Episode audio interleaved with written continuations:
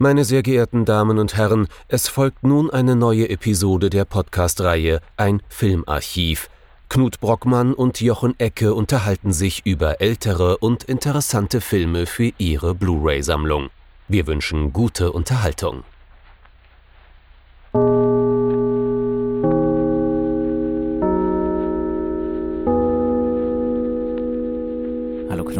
Hallo Jochen und hallo liebe Zuhörerinnen und Zuhörer zu einer neuen Folge unseres Filmarchivs. Heute wird es genau, heute wird es präzise und auf den Punkt. Weil, was haben wir uns angesehen? Wir haben uns angesehen Charlie Varick, der große Kuh. Fantastischer deutscher Titel, wie immer, von Don Siegel aus dem Jahr 1973, wenn ich mich richtig erinnere. Genau. Und dieser Film ist und bleibt einfach mal Kino auf den Punkt. Kino der klaren Kante. Walter Matthau spielt Charlie Varick. Worum geht es denn in dem Film? Charlie Varick überfällt mit einer Bande von Kleinganoven eine winzige Bank in einem noch kleineren Kaff in New Mexico. Und äh, gleich beim Überfall wird einer der Viererbande getötet. Charlies Frau Nadine wird angeschossen, stirbt noch auf der Flucht. Übrig sind also Charlie selbst und der junge Harmon Sullivan, gespielt von Andrew Robinson. Es stellt sich raus, als die beiden im Trailerpark ankommen, wo Charlie in einem Wohnwagen wohnt, dass sie allerdings nicht die erwarteten 10.000, 15.000 Dollar erbeutet haben, sondern über 750.000. Und Charlie ist sofort klar, das ist Mafiageld.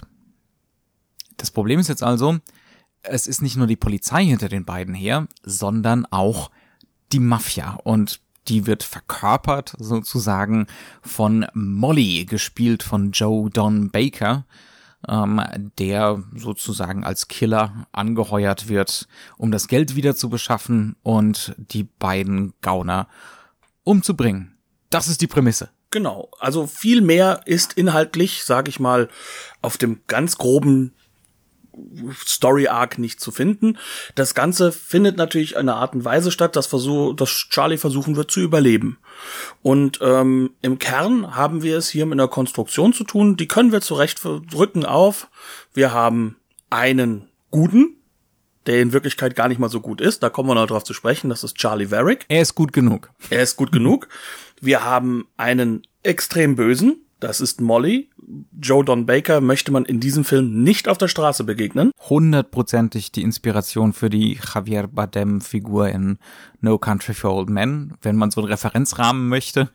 In diese Richtung geht das Ganze. Und wir haben im Kern einen MacGuffin, der das ganze Thema ins Laufen bringt und gleichzeitig trotzdem auch eine gewisse Form von äh, grundlegender interpretatorischer Wucht hat. Das ist das Geld. Und dieses Geld steht für was? Natürlich für zwei Dinge. Auf der einen Seite die Korruption. Es kommt ja von der Mafia und ist gelagert in einer kleinen Bank.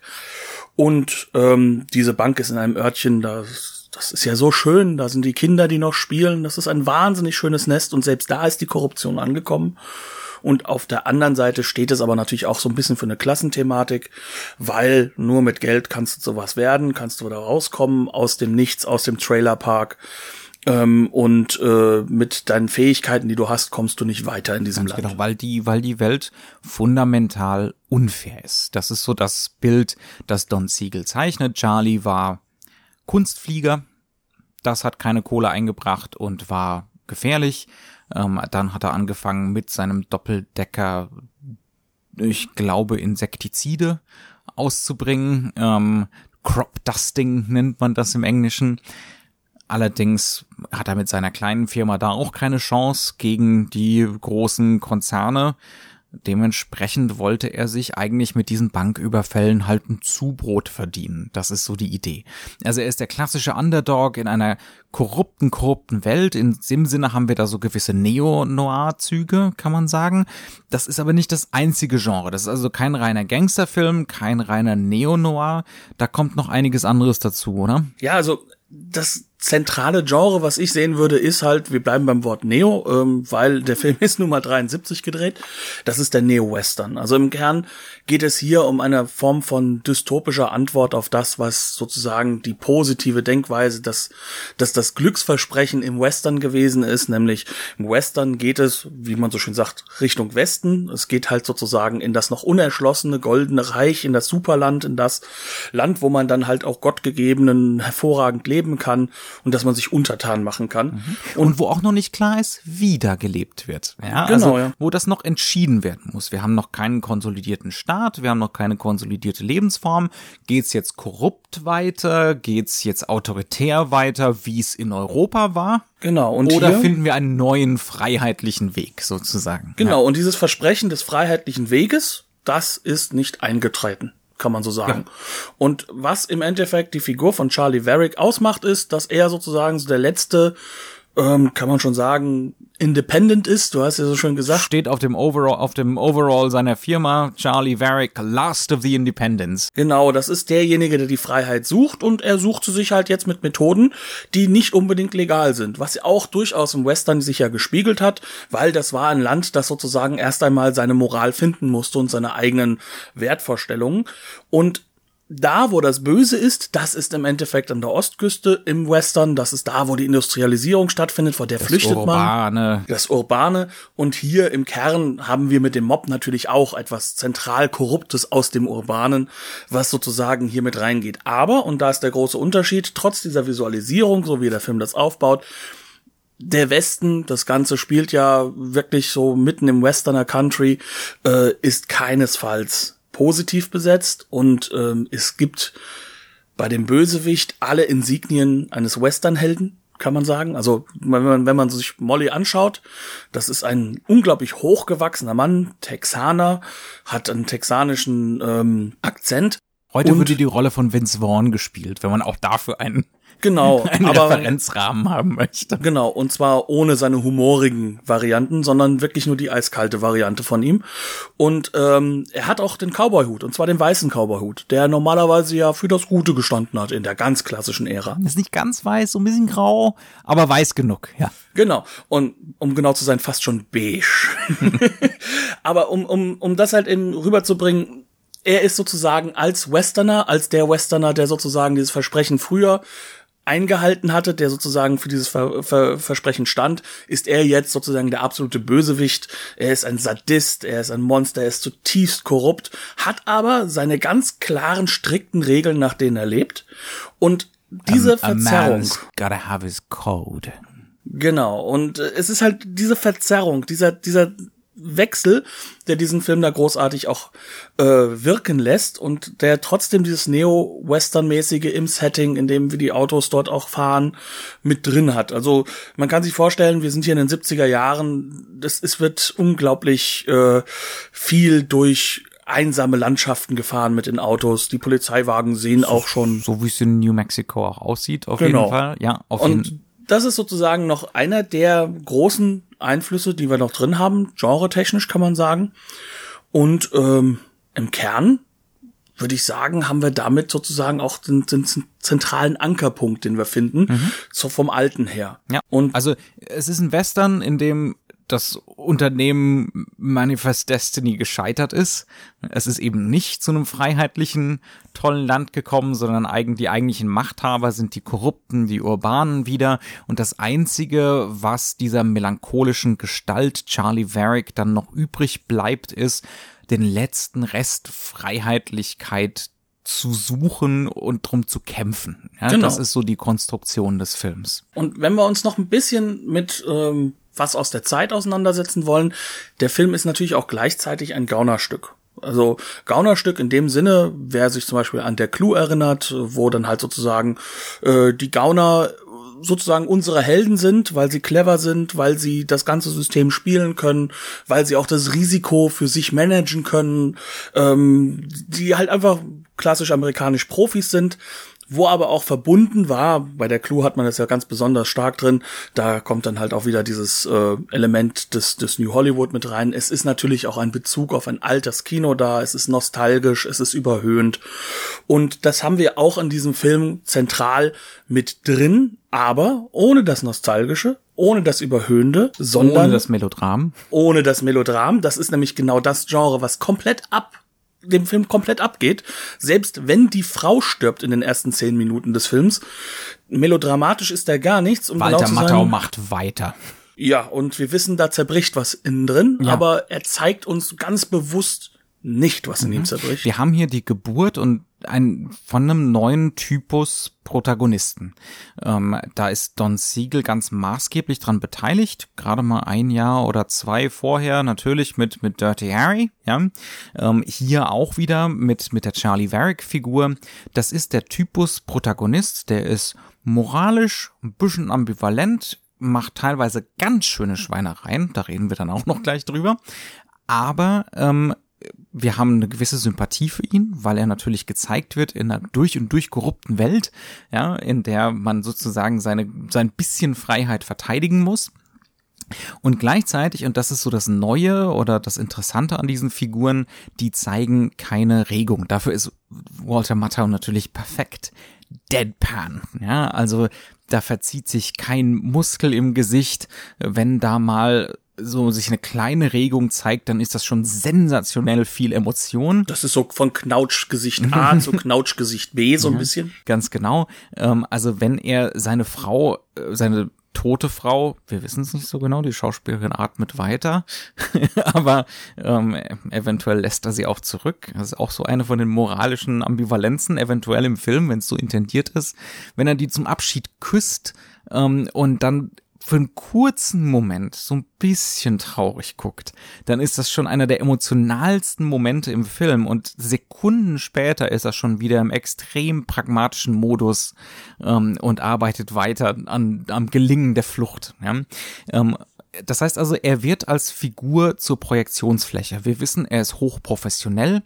Wir wissen, er ist planend, er ist gerissen, er kann ganz schön gemein sein. Also er hat eine gewisse Vorhersehbarkeit als Figur, aber im individuellen Moment können wir ihn meistens nicht einschätzen. Was tut er, was macht er? Der Film zeigt ihn dann meistens auch noch so im Viertelprofil, im Halbschatten, teilweise in den Totalen, komplett im Dunkeln, so dass wir erst recht sein Gesicht nicht lesen können. Also das ist so dieser neue Typus Protagonist, den Don Siegel hier miterfindet. Ähm, das setzt sich dann unglaublich in den Medien fort. Wir haben das auch schon bei, bei Clint Eastwood in den Sergio Leone-Filmen gesehen, beispielsweise. Das ist so dieses ganze Kontinuum von Deadpan-Figuren, ähm, die in dieser Zeit das Genre aufmischen und das und Genrefilme wieder unvorhersehbar machen zu einem gewissen Grad. Und auch spektakulär leerer wirken lassen. Also mhm. das ist ja auch so etwas, für das man Don Siegel verantwortlich machen kann.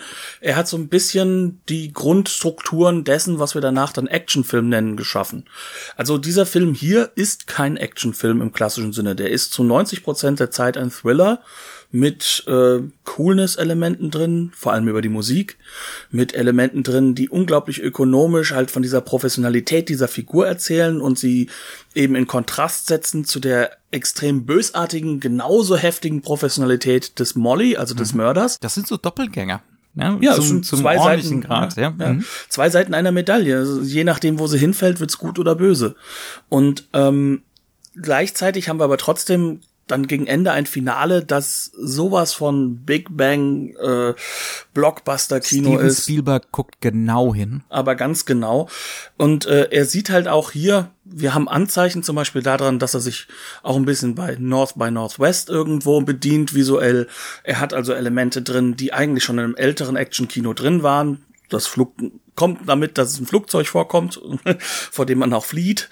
Ähm, nur hier der Bösewicht, nicht der Gute. Und ähm, trotzdem ist es so, dass dieser Film hier ein körperliches Kino erschafft, dass er hier mit einer ganz Klarheit, mit einer genauen Strategie einen Actionfilm erschafft, der einfach nur kracht an dieser Stelle. Aber eben nur im Finale, Mhm. Und halt vielleicht an kleinen Stellen davor auch. Wir kriegen da wirklich im Finale ein Mörder-Setpiece, to, to die for. Man kann es nicht anders sagen. Es sind alles echte Stunts. Äh, da ist der Doppeldecker von Charlie, der nicht abheben kann und deswegen äh, von einem Auto gejagt wird und sich am Ende sogar in echt überschlägt und derartige Geschichten.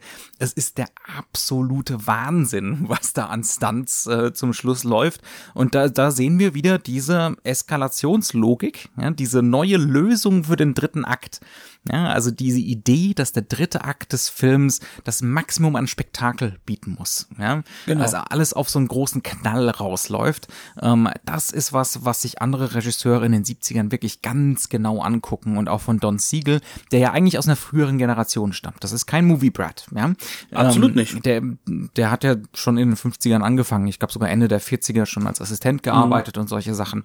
Ähm, ja, sein berühmtester Film ist halt der erste, die Körperfresser kommen und das ist ganz ganz klassisches Hollywood-Kino noch in der Struktur. Mhm, auf jeden Fall. Wir haben ja also einen, einen total schnörkellosen Film. Wir haben im Vorgespräch so ein bisschen gesagt, das ist der Film, den Quentin Tarantino seit 25 Jahren machen will, aber er kann es nicht, weil er nicht über sich selber hinwegkommt. Ja? Genau, weil ähm, er sein Ego nicht zurückfahren kann, dass er komplett verschwindet. Ja, und in diesem Film Don Siegel verschwindet. Wir hatten enorme Schwierigkeiten im Vorgespräch über den Stil dieses Films zu reden. Also um genau zu sein, ich musste echt immer wieder aufpassen und bei diesem Film beim Zweitgucken, beim Erstgucken war das ja sowieso gar nicht möglich, aber beim Zweitgucken mich darauf zu konzentrieren, was macht dieser Film eigentlich, weil er einem die ganze Zeit wieder alles, was so irgendwo sichtbar wird, wegnimmt und uns in diesen Flow, in diesen Fluss der Geschichte wieder hineinzerrt. Auch das hat natürlich wieder mit der Musik von Lalo Schifrin auch zu tun. Enorm. Fantastischer Soundtrack, der wirklich einen Wahnsinnsrhythmus in die Geschichte reinbringt, einen unglaublichen Flow reinbringt.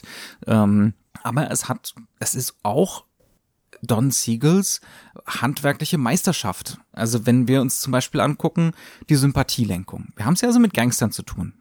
Also mit wirklichen brutalen Gangstern. Um genau zu sein, Nadine, Charlies Frau, erschießt gleich zu Beginn einen Polizisten. Kaltblütig, kalkuliert, sie hat die Wahl, sie ist nicht in die Ecke gedrängt. Sie könnte auch sagen, okay, er hat mich. Und sie schießt ins Gesicht. Und sie schießt ihm ins Gesicht, aufs brutalste. Und wir sehen das. Der Film war lange Jahre, glaube ich, in Deutschland ab 18 freigegeben, ja, weil er wirklich äh, gerade für die Zeit auch äh, brutale Gewaltdarstellung hat. Ähm, auch da wieder, also Quentin Tarantino gefällt das, das nur, das nur so nebenbei. Aber ähm, trotzdem sind wir auf der Seite dieser Kleingangster. Das hat natürlich was damit zu tun, dass wir hier eine korrupte Welt gezeigt kriegen und die können ja gar nicht anders und die müssen ja irgendwie überleben und so weiter und so fort. Das ist ein erheblicher Faktor, aber es sind auch solche, es, es ist hauptsächlich mal die, die Sympathielenkung funktioniert hauptsächlich mal durch Kleinigkeiten in der Inszenierung. Das fängt beim Überfall an, da gibt's keine Establishing Shots, da gibt's keine totalen, da ist alles eng, da ist alles doppelt gerahmt durch Fenster in den Türen. Ähm, ja, also wir, wir, wir sollen mitfühlen mit diesen Gangstern, mit dieser, mit dieser angespannten Situation. Dann braucht der Typ hinterm Tresen noch ewig, um die Geldtasche zu öffnen und wir kriegen eine Detailaufnahme von der Geldtasche.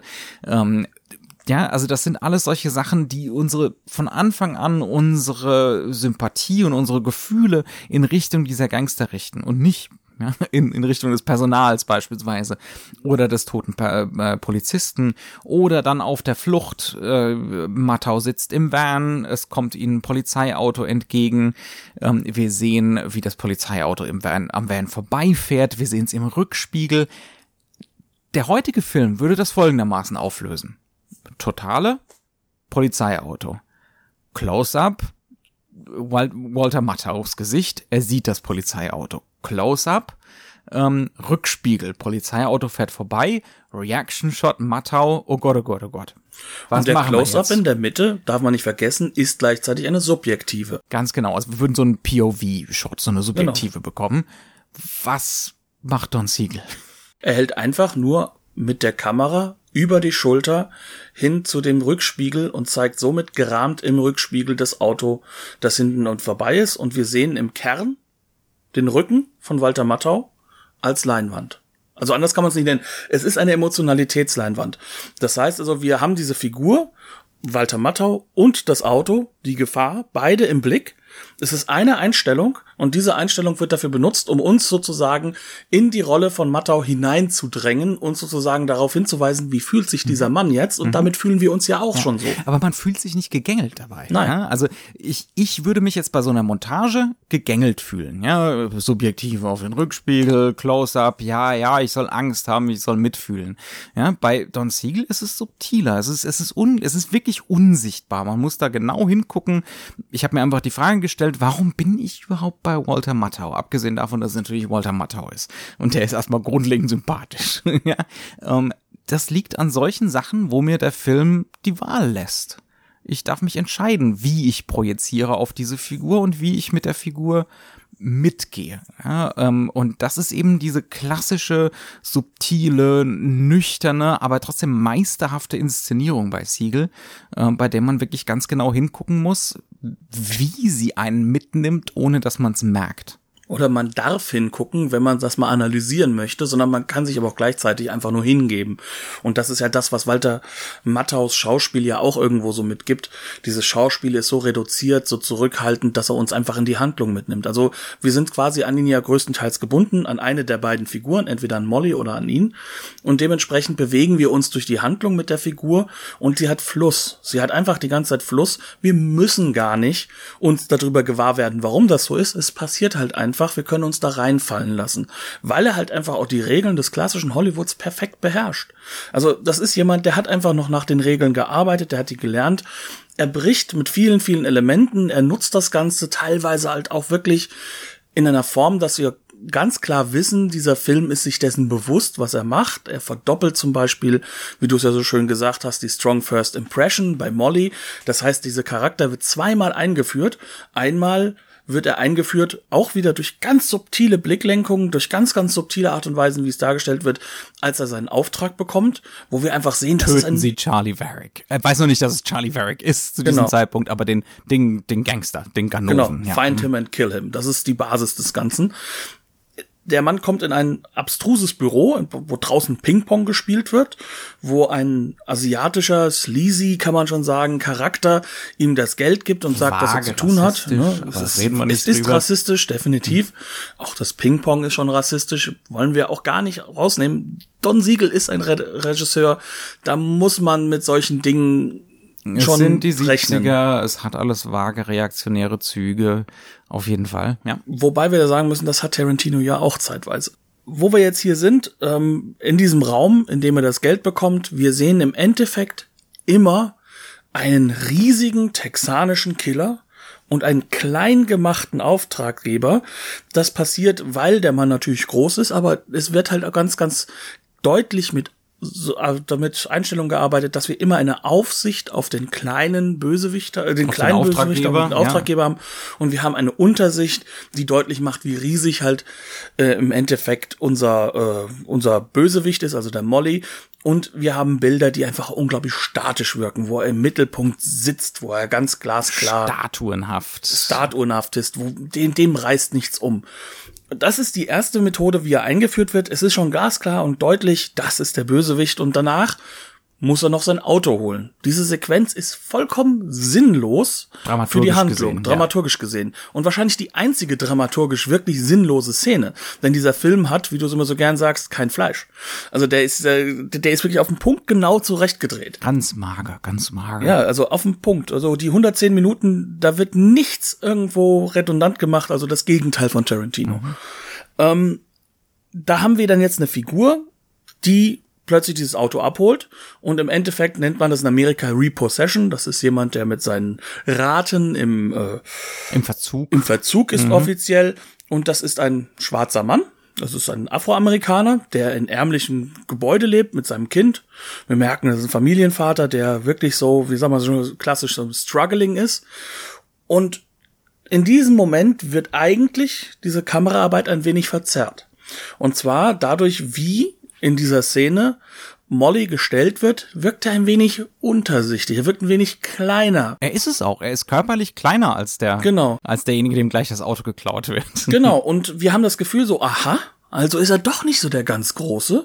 Und dann macht der Film einen Punkt, weil es gibt einen Schlag Mit dem wird der niedergestreckt, der afroamerikanische Besitzer des Autos, obwohl er wohl scheinbar auch inhaltlich recht hat, dass es sein Auto ist. Dann steigt er ein und sagt dann wirklich nur aufs tiefste rassistisch und wir sollen es hassen. In dieser Hinsicht ist Don Siegel wirklich ambivalent, was so dieses Reaktionäre angeht, dass er sich von niemandem was sagen lässt, erst recht nicht von einem Neger. Und das habe ich jetzt so übersetzt, obwohl ich dieses Wort eigentlich in dieser Form nicht benutzen möchte, persönlich und privat, aber es zeigt halt, was für ein riesiges ich sag's auf Neudeutsch, Arschloch dieser Typ ist. So, das heißt also, wir haben eine doppelte Einführung des Protagonisten. Auch das ist wieder was, wo zum Beispiel Tarantino mit Sicherheit ganz genau hingeguckt hat. Ähm, dadurch wird's nämlich selbstreflexiv. Ja, Präzise. Wenn, wenn man so eine Figur doppelt einführt, wenn eine Szene offensichtlich unnötig ist, wenn es nur darum geht zu, äh, zu zeigen, der Typ ist nicht nur böse, der ist sehr böse. Der ist noch viel böser. Eieiei, ist der böse. ja, ähm, dann wird überdeutlich, dass hier eigentlich gerade die Erzählung selbst thematisiert wird und dieser Figurentypus selbst thematisiert wird. Genau, und so wird dann diese Reduktion von Handlung halt auch wieder, dann wird ein Schuh draus. Weil es geht nicht mehr um die Handlung an sich, sondern es geht um das Handeln, um den, um, um den Prozess dessen, was da passiert. Und da kann man ja zum Beispiel sagen, dass wir zum Beispiel auf der Seite vom Walter Mattau, also von der Charlie-Figur, einen riesen Profi haben, wo wir beobachten können, wie er sich versucht, da rauszuholen aus dieser Situation. Und das Schöne ist, wir sehen ja nie im Voraus, was er machen wird. Er erklärt es nicht, sondern wir folgen ihm. Auch das ist etwas, was dieser Film unglaublich clever macht. Er, wir folgen ihm, wir sehen, was passiert jetzt. Aha, jetzt löst er diese Situation, nun löst er diese. Und es wird über Foreshadowing-Elemente, also ganz klassische Hollywood-Erzählmethoden, immer wieder eine andere Figur eingeführt. Also meistens in Molly, der dann sozusagen ihm immer näher kommt und wo wir dann merken, aha, eigentlich ist er auf den Fersen und dann plötzlich windet sich Charlie doch raus, was wir aber nicht wissen können, weil wir die Information erst bekommen, wenn Charlie agiert.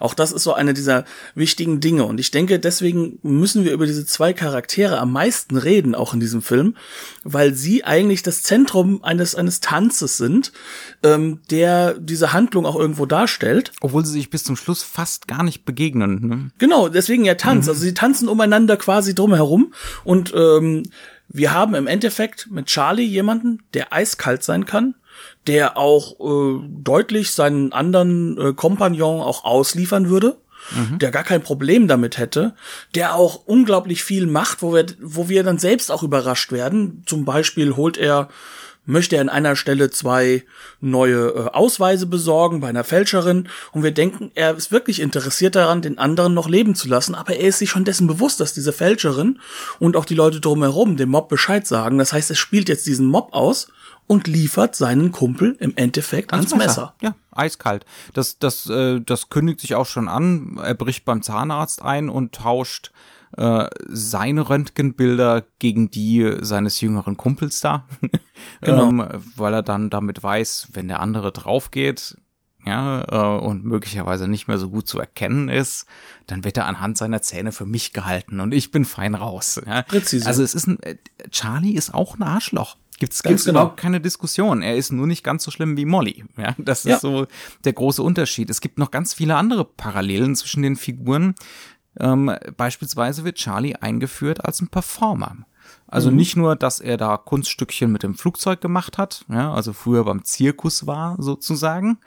Ähm, er ist am Anfang auch im Kostüm. Er hat sich als alter Mann verkleidet. Er trägt einen Gips. Ja, also er tut so, als ob. Und das setzt sich über den ganzen Film fort. Ja, also dieses Verbergen, Performen, nie andere Leute inklusive des Zuschauers an das authentische Selbst ranlassen. Nur ab und an mal, ja, wenn es überhaupt existiert. Dieses Wobei wir da bei dem Thema sind. Die Figur ist eine Leinwand, eine emotionale Leinwand für uns. Ja, ja aber es ist auch ein Thema, es ist ein explizites ja. Thema des, des Films, die amerikanische Identität. Der, der, es sind immer wieder amerikanische Flaggen im Bild. Ja? Also es geht hier Don Siegel auch um sowas wie äh, die amerikanische Seele, ja? the, the American Condition sozusagen. Äh, und die ist in dem Film ganz eindeutig verortet als Hucksterism, als Verkaufen, Performen, Heuchelei, so tun als ob. Und da ist keiner von ausgenommen, auch nicht unser Protagonist, der ist nur am wenigsten schlimm. Er ist ein bisschen schlitzohriger. Das macht ihn sympathisch. Ja. Weil er so ein bisschen schlitzohrig ist und weil er einfach clever ist. Ja. Weil er weiß, wie er die Leute dann auch ausspielen muss. Alle anderen Figuren in diesem Film sind ja relativ platt gegenüber den beiden. Aber wir haben zumindest noch den richtigen Mob-Boss irgendwo im Hintergrund, der auch nur ein Adjutant wohl ist. Aber zum Beispiel an solchen Figuren sehen wir dann ja auch die ganze Zeit, die können explodieren. Die können wirklich auch alle aus sich rausgehen und aggressiv werden und, und, verlieren halt auch ihre Kontenance. Diese beiden nicht. Die beiden sind die Kontenance. Sie sind immer in Kontrolle über sich selbst und das, was für uns das Ganze spannend macht zu gucken, ist, dass wir trotzdem ein wenig, ein klein wenig hinter diese Fassade gucken dürfen, aber nicht viel mehr. Und wir sehen bei beiden schlimme, schlimme Dinge, nur bei dem einen viel schlimmere als beim anderen. Und Molly ist auch ein Performer. ne? Oh das ja. fängt mit seinem Kostüm an, was eindeutig gezeigt wird als Kostüm. Er hat sich als Cowboy verkleidet. Er hat immer sein festes Standbein. Er ist immer, wenn er sitzt, beim Manspreading, wie man Mhm. das heute so nennen würde. Ähm, er performt die ganze Zeit über eine bestimmte männliche Rolle.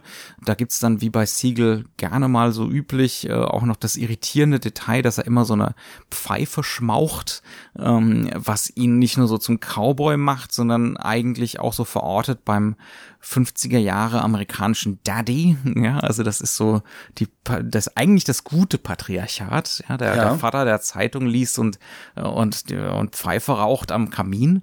Das ist auch ein einfach- das sind ganz viele solche irritierende Details in diesem Film. Mhm, Aber hier wird er junge Frauen einfach mal so ins Gesicht schlagen, dass sie sich ihm willentlich zum Sex hingeben. Ja, es, der Film ist aus den 70ern über die über die Sexual Politics, ähm, die sind teilweise problematisch, so wie alles an Siegels Werk gerne mal problematisch ist. Ja, also gar keine Frage. Das ist ein unglaublich unterhaltsamer Film, aber äh, er ist, äh, er hat seine ideologischen Abgründe. Das Wie so häufig bei Thrillern und, und Actionfilmen. Also das hat sich ja auch aus Don Siegel heraus, Zeit herausgetragen, bis vor allem in die 80er, aber auch bis heute.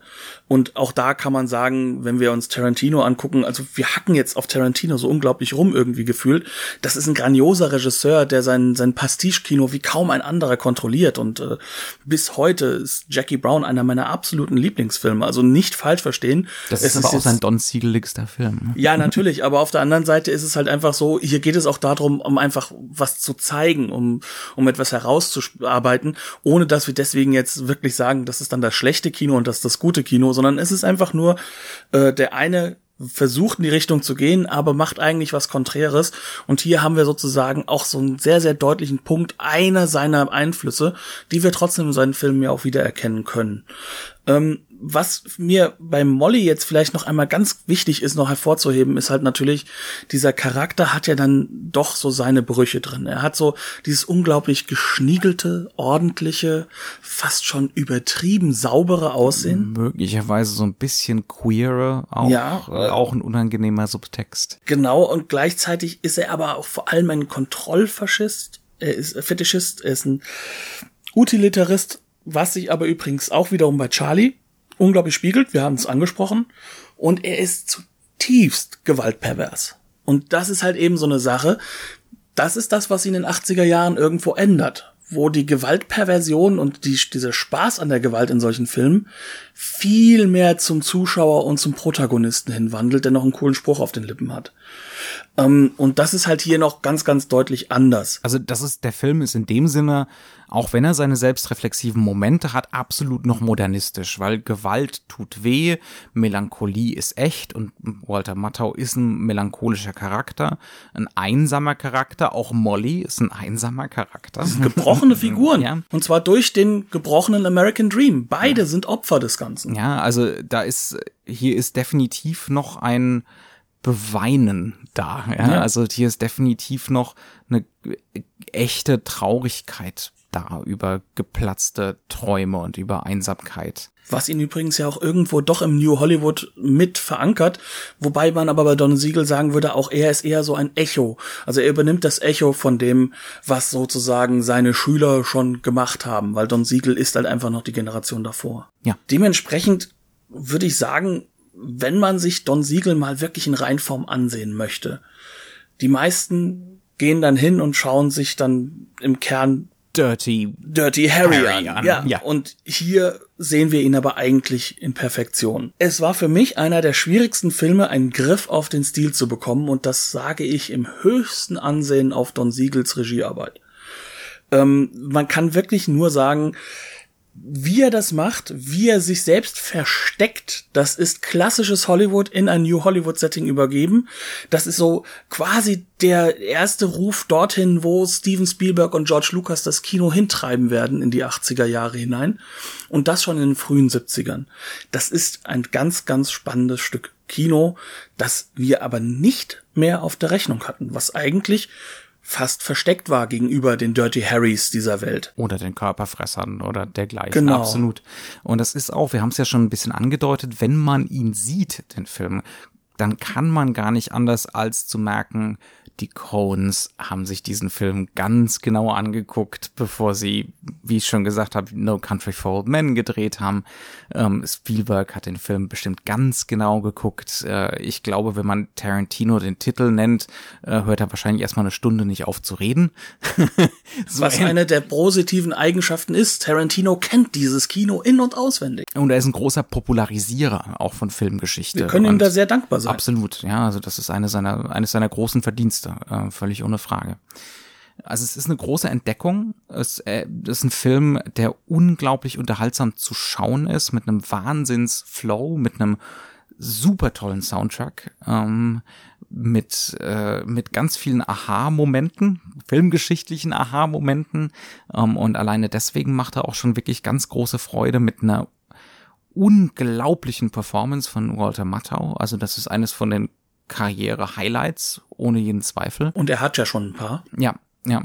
Ähm, ja, auf. Ich glaube, wir sind am Ende, oder? Sind wir am Ende? Wir sind am Ende. Wir sind und am Ende. Jetzt können wir nur noch fragen, warum ist es denn wieder eine Entdeckung? Da kommt wieder der Name Indicator mit rein. Warum denn? Der Film ist bei einem unserer Lieblingslabels in Großbritannien erschienen, bei Indicator, äh, mit reichhaltigen Extras versehen, in einem schönen Remaster. Ähm, wir empfehlen das vorbehaltlos. Diese Version des Films äh, ist wohl auch schon kurz davor, out of print zu gehen. Wer also zugreifen möchte, sollte das möglichst bald tun.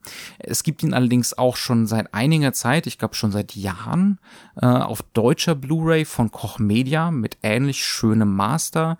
Äh, vielleicht nochmal ein bisschen preisgünstiger, als wenn man zum Import greift. Und es ist halt natürlich nicht so auf den Punkten gemastert. Das, ma- da macht Indicator, setzt da unglaublich viel Geld nochmal extra Ja, ein. auf jeden Fall. Ähm, beide Versionen auf jeden Fall empfehlenswert. Äh, und relativ leicht zu bekommen. Indicator ist, wie gesagt, ein britisches Label. Kriegt man problemlos. Zum Beispiel über Amazon UK. Und damit kommen wir ans Ende. Ja. Es ist knackig dieses Mal, wie dieser Film. Wir schaffen es dieses Mal unter der Stunde locker drunter zu bleiben. Ich bin stolz. Es, es musste auch mal wieder sein. Genau. Ähm, deswegen bleibe ich auch ganz kurz. Bleibt uns bitte gewogen. Wenn euch das Ganze gefällt, meldet euch, sagt uns Bescheid auf Twitter, auf Facebook. Geht hin und gebt uns auch gerne mal eine Bewertung bei iTunes. Das hilft uns sehr. Und sonst bleibt einfach uns gewogen und bis zur nächsten Woche, bis zum nächsten Sonntag. Dankeschön und tschüss. Bis zum nächsten Mal.